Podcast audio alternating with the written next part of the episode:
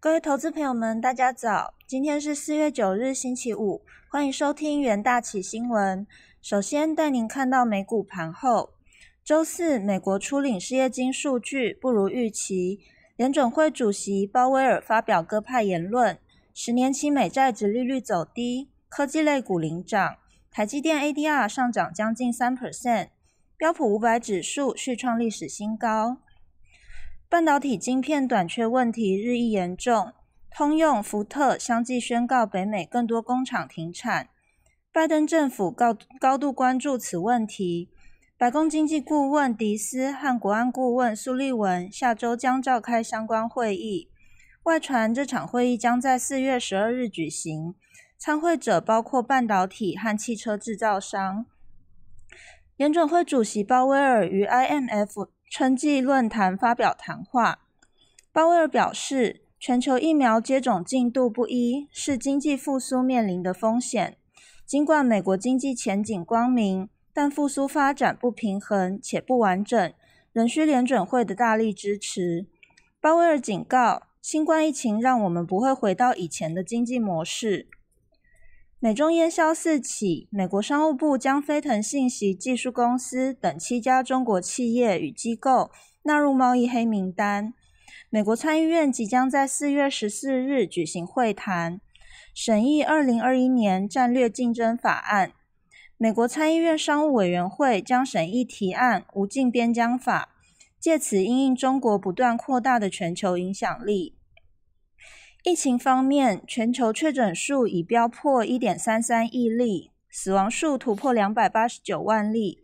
美国累计确诊超过三千零九十八万例，累计死亡数超过五十五点九万。美股四大指数表现上，四大指数全数收涨，其中纳斯达克与费半涨幅超过一 percent。焦点个股的部分，科技五大天王仅 Facebook 收黑。苹果上涨近两 percent，微软上涨一点三四 percent，Alphabet 与亚马逊也小幅收涨。道琼成分股涨跌互见，其中高盛、波音、Salesforce 收涨，Disney、Nike、沃尔格林联合博资收跌。费半成分股欢欣齐涨，应用材料、美光、AMD、Intel、NVIDIA 与高通皆呈现收涨。台股 ADR 的部分，仅中华电信小下滑，台积电 ADR 上涨了近三 percent，联电 ADR 上涨五点五八 percent，日月光 ADR 上涨一点六六 percent。其他个股消息上，飞腾等七十体遭列美国贸易黑名单，飞腾晶片由台积电制造，对此台积电回应，公司恪守所有相关法规，若向受出口管制的特定实体出货。也有完善评估与审查的程序。台积电 ADR 上涨二点九四 percent，来到每股一百二十三点四三美元。特斯拉上涨一点九一 percent，来到每股六百八十三点八美元。该公司执行长马斯克推文暗示不受晶片短缺影响。他推文表示感谢供应商提供特斯拉重要的零件。苹果上涨一点九二 percent，来到每股一百三十点三六美元。受晶片短缺波及，苹果被迫苹果被迫延宕生产 MacBook 以及 iPad。通用汽车下跌一点二二 percent，来到每股六十点零九美元。该公司宣布停止北美数家工厂的生产。在欧股部分，欧洲股市创下新高。在 Fed 暗示不急于收紧货币政策后，对刺激计划推动全球经济复苏的乐观情绪升温。泛欧六百指数上涨零点六 percent，进一步延续涨势。英国富时一百指数收高零点八三 percent，德国 DAX 指数上涨零点一七 percent，法国 CAC 40指数也收涨零点五七 percent。国际汇市的部分。联准会主席鲍威尔淡化疫情消退后通膨将失控的可能性，强调经济挑战来自感染病毒而非通货膨胀。此外，美国上周首次申请失业救济金人数意外增加，也打压了美元。追踪美元对主要货币走势的 ICE 美元指数于纽约尾盘下跌零点三五 percent，报九十二点零九一，触及两周低点。鲍威尔参加 IMF 座谈会，暗示 Fed 距离减少货币刺激支持还很遥远。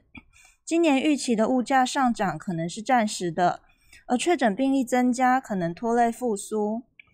此外，Fed Fed 周三发布三月会议记录，显示官员仍对疫情风险谨慎看待，承诺在经济复苏更稳固之前，继续提供货币刺激。美国公债值利率下降，抑制美元的吸引力，对值利率敏感的日元晋升。日元对美元上扬零点五四 percent，来到一百零九点二八美元，并触及两周高点。欧元对美元升值零点三六 percent，来到一点一九一三美元。加币也呈现反弹。英镑止住近期跌势，尾盘小贬零点零一 percent。英镑今年第一季写下二零一五年来最佳的表现，主要因为英国快速接种疫苗，助长对英国经济复苏的预期。且市场对英国央行将把利率降至负值的预期降温。随着新增确诊数、感染人数下降，英国计划于下周重启一部分的经济。国际债市部分，美国公债值利率下跌，英 Fed 主席鲍威尔再次做出鸽派发言，且不如预期的失业金数据凸显出美国经济从大流行中复苏道路仍坎坷。午后交易中，美国十年期公债值利率跌至一点六三三 percent，五年期公债值利率也连续四个交易日下跌。欧债的部分，欧元区公债值利率下跌，由于新冠疫苗接种计划的不确定性，而欧洲央行三月会议记录显示，政策制定者准备在条件允许的情况下减少购债。指标德国十年期公债值利率下跌约一点七个基点，报负的零点三五 percent。意大利十年期公债值利率下跌四个基点，来到零点六六 percent。能源市场的部分，油价几乎没有变化，美元下跌和股市上涨抵消了稍早因美国汽油库存大幅增加以及需求较大流行前疲软而导致的跌幅。布兰特原油期货上涨零点零四美元，涨幅零点一 percent，收在每桶六十三点二美元。轻原油期货收盘下跌零点一七美元，跌幅零点三 percent，收每桶五十九点六美元。金属的部分，金价攀升至逾一个月最高，因美元和美国公债值利率均下跌。且美联储重申其鸽派政策立场，也提升了黄金吸引力。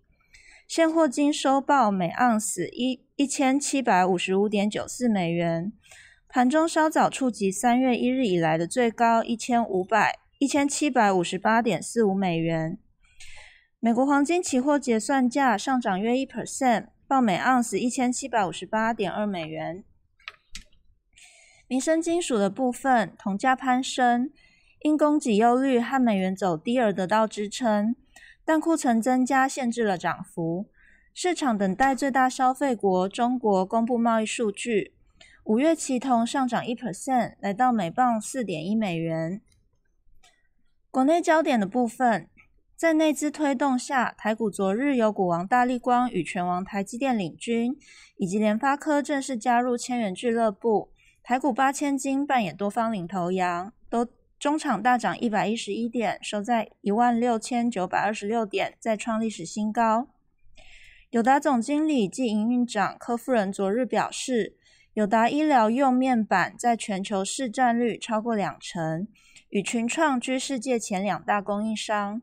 他指出，疫情催化、各国新的基础建设、政策等因素，让医疗面板未来成长空间大，今年仍会有双位数的成长空间。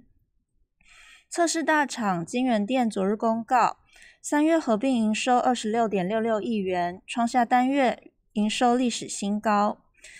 第一季合并营收七十六点三一亿元，为季度营收历史次高。金源店去年受到美国华为禁令影响的空闲产能，已在第一季顺利补上。随着五 G 以及 WiFi 六规格升级需求的带动，金源店产能已全线满载。加上测试代工价顺利调涨，法人预估第二季营收将创下新高。投资人可以留意相关的股期标的哦。以上就是今天的元大旗新闻，祝大家周末愉快，我们下周再见。